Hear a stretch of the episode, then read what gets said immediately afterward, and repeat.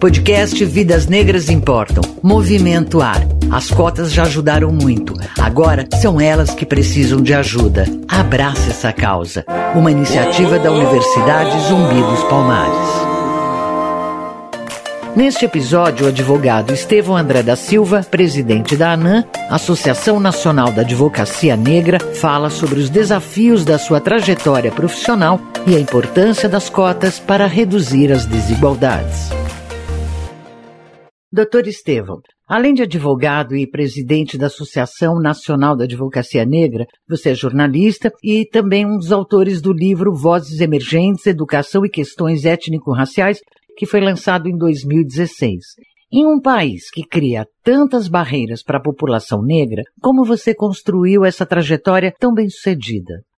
Obrigado desde já, viu, pelo convite. Fico muito honrado desse convite. Para mim é, é, muito importante vir, poder falar um pouquinho do, do nosso trabalho, poder dar um pouquinho de visibilidade a essa construção, que é uma construção coletiva. E aí, quando você me faz essa pergunta, falando dessa trajetória tão bem sucedida, eu fico pensando que nós precisamos talvez ressignificar essa questão de o que é ser bem sucedido. Até que ponto eu sou bem sucedido? E já tomo a, essa liberdade de tentar fazer uma resposta e também de fazer um recorte na questão de ser bem sucedido. Porque quando eu penso que é que eu estudei numa faculdade pública, que a maioria dos meus amigos são juízes, são promotores, já estão concursados e já estão, enfim, com seus salários muito bem resolvidos, e aí eu fico pensando, será que eu sou bem sucedido quando eu comparo com meus amigos brancos que estudaram comigo?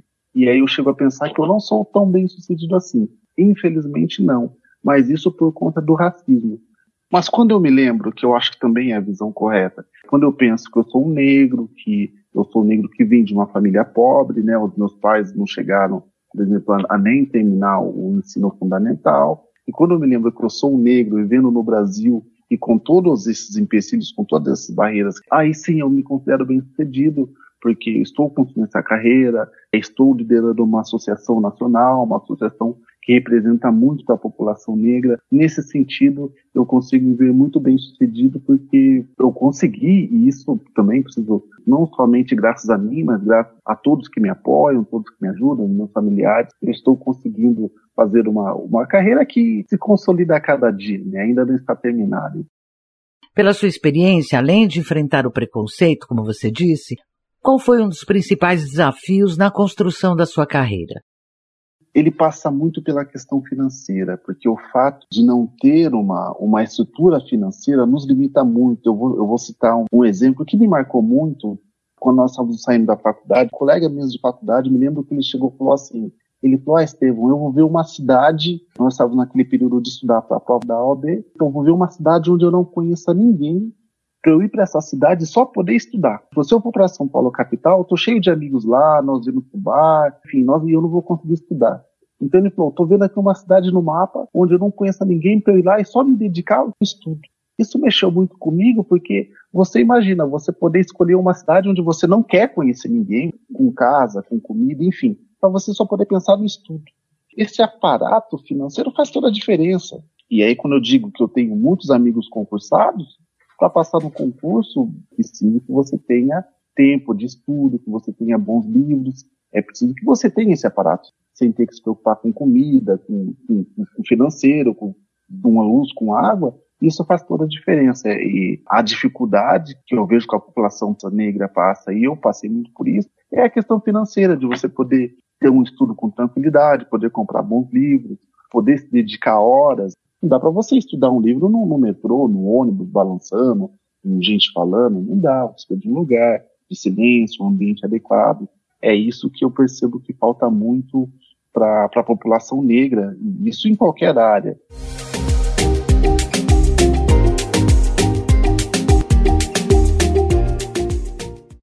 Sabemos que existem profissionais negros em diferentes áreas que têm visões divergentes sobre a importância das cotas. No caso da ANAN, a necessidade de renovação da lei é consenso entre todos os associados?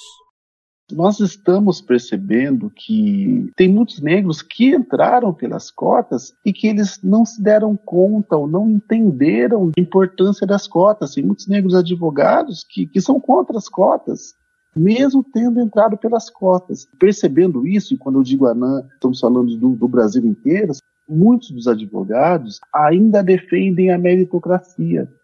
Então nós estamos fazendo dois trabalhos.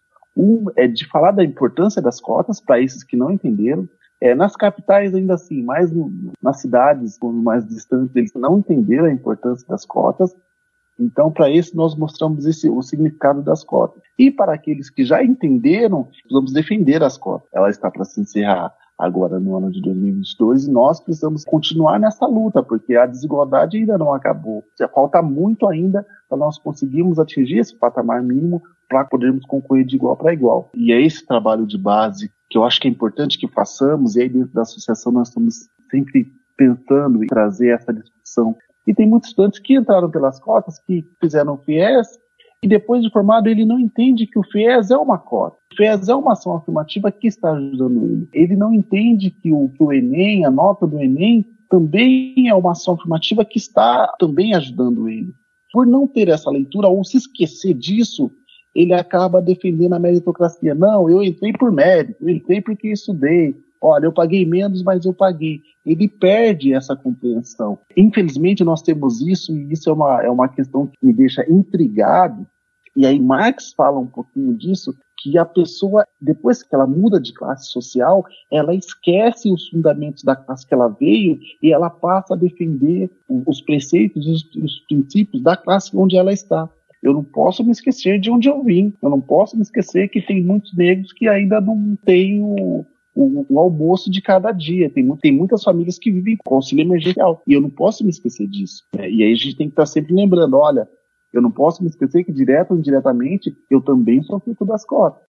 Doutor Estevam, a Constituição brasileira diz que todos são iguais da medida de suas desigualdades. Com relação às cotas, argumentar contra a renovação da lei não é uma forma de ferir a Constituição?